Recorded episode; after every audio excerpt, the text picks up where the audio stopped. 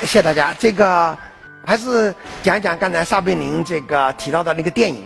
当时剧组啊，在这个选演员的时候，本来选了另外一个演员来演这个孟小军，哎，那个演员据说就是黄渤。后来我说黄渤，然后呢，那个剧组的领导说看了我一眼，说黄渤比你不丑到哪里去啊？哎呀，这个时候，这个时候我才知道自己的真实形象是什么啊！居然不如黄渤啊！OK，我讲的题目呢叫出发，什么时候都可以。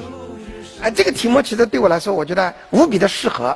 因为我自己觉得啊，我的一生都是这个许多迟到的这个叫做参与，对自己人生每一个阶段我都不是很满意，总觉得有问题。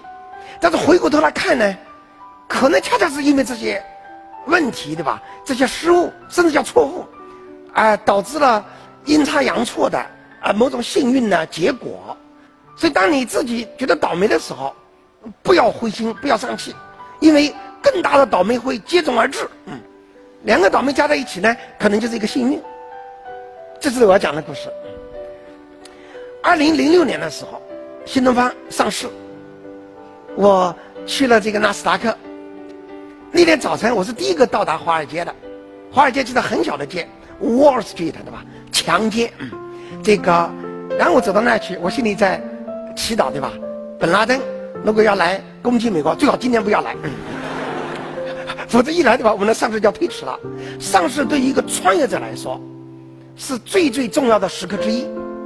它既是你过去奋斗的一个终点，更是你未来梦想的一个起点。所以在那一瞬间，我觉得自己事业达到了顶峰。但是接下来的事我完全没想到，这个。我作为早期的创始人，因为种种原因必须下车，让新的、更有专业力量的人，对吧？来把这个火车开到下一个站口，你知道？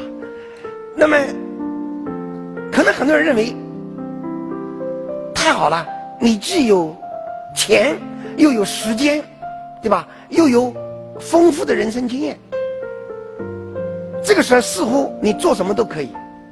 但是，我陷入了一个低潮。为什么？因为，我整个人生最宝贵的岁月，就是九六年到零六年，新东方十年，把所有的这个时间、精力、激情和梦想啊，都倾注在这个事业里边，日日夜夜的和俞敏洪、王强，对吧？吵也好，闹也好，笑也好，哭也好，你知道，那个真正是人生最最美好、最最充实的时刻。突然之间，失去了这一切，我依然可以跟老于、王强吃饭、喝酒、聊天，但是我们再也没有一个一个叫做啊需求来共同来商量新东方的战略、新东方的愿景。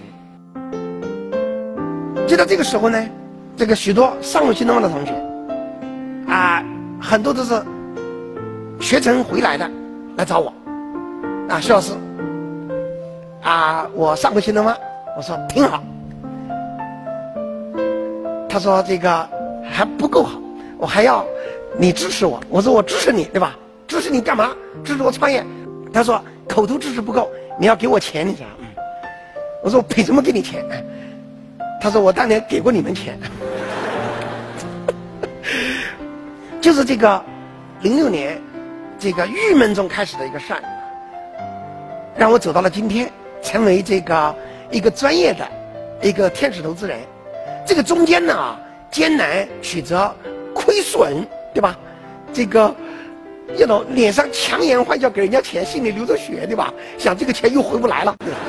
这种时候有很多很多，但是呢，我认准了这条路，因为我知道，我们能够创造新的奇迹，能够创造更多的中国梦的实现。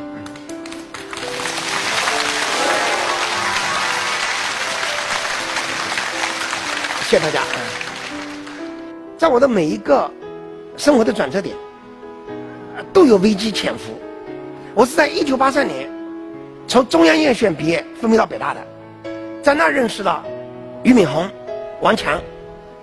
但是我去北大的时候，我已经整整二十七岁了。这个我十八岁的时候，对吧？还没有恢复高考。你想想，十八岁求知欲那么旺盛，却没有大学可上，人生该多么的郁闷！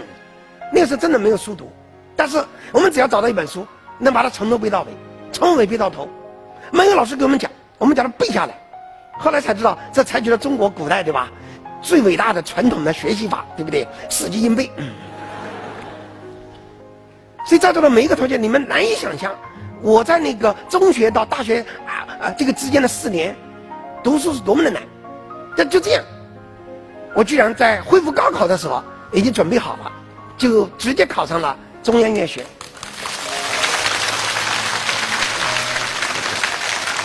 五年以后我去了北大。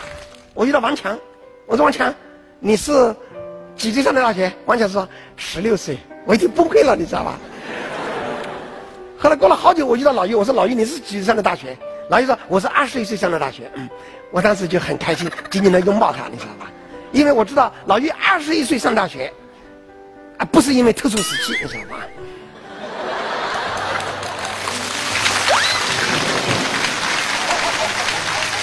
好，就在那儿。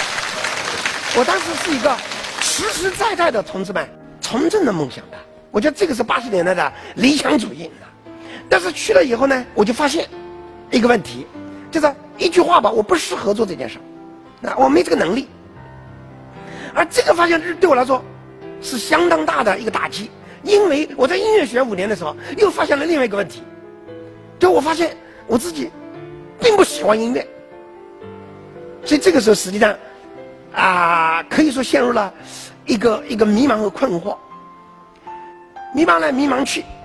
这个时候想，这个我中间还考过两次研究生，考过一次北大中文系的研究生，失败了；考过一次复旦大学的新闻系研究生，也失败了，对吧？几条路都封死了。我就想出国吧。那时候跟王强在一起，这个老于也想出国，众所周知，对吧？老于没出得去，后来就拿到了。加拿大一个大学的奖学金，啊，就走了就。到了加拿大，我以为自己在留学生又是天之骄子，对不对？结果没想到到了那儿，我发现一个事实：那个大学虽然一般人不知道，但是有五百多个中国学生，全是硕士博士。所以当你发现身边所有人跟你一样，都拿着奖学金，都在这苦苦奋斗的时候，这是我一点优势都没有了。最严重的是，等到我拿到硕士学位。发现一个更灾难性的问题，找不到工作。我在加拿大做过一份工作，这就是送这个比萨饼，这个就是外卖员，你知道现在我在北京，无论谁对吧，送什么东西来，我一定要本能的给他喏一点钱啊，我一定要亲自给他打开一瓶可乐，对吧？打开一瓶水，因为我在国外的时候，这个无论是在餐馆工作，还是去这个做这个 pizza delivery。送披萨，心里想呢，其实就是二十块钱的披萨饼，那个人能不能给我两块钱小费，对吧？我有一次送到一个人家，送的很满很满，找了半天没找到，你知道，这个打了七八个电话才终于找到那儿。因为洋人这个他的消费者权利意识非常强大，你要是送满了，电脑他就会很愤怒。那个人走过来也没责备我，端给了我。五美元也就，嗯，但是这个我终身难忘，你知道，made my day，回去以后就感到无比的温暖。当你是倒霉的时候，对吧？你不要忘记，许多最爱你的人，对你有无限的期待和关切。当你自己在成功的时候，那更不能忘记，你有责任为过去的你，为依然在挣扎的你。能够让他感觉到因为你的存在而获得一股力量、一丝温暖、一分信心。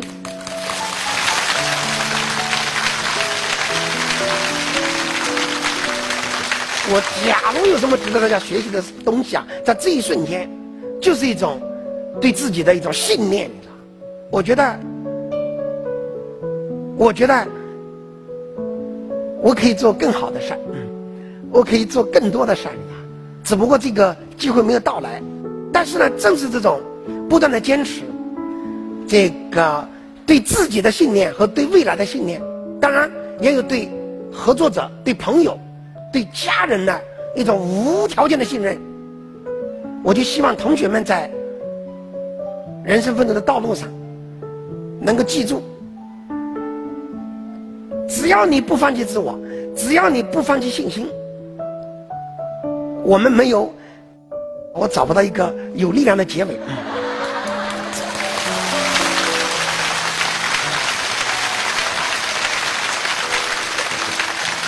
所以，信任也是人生财富最宝贵的宠爱。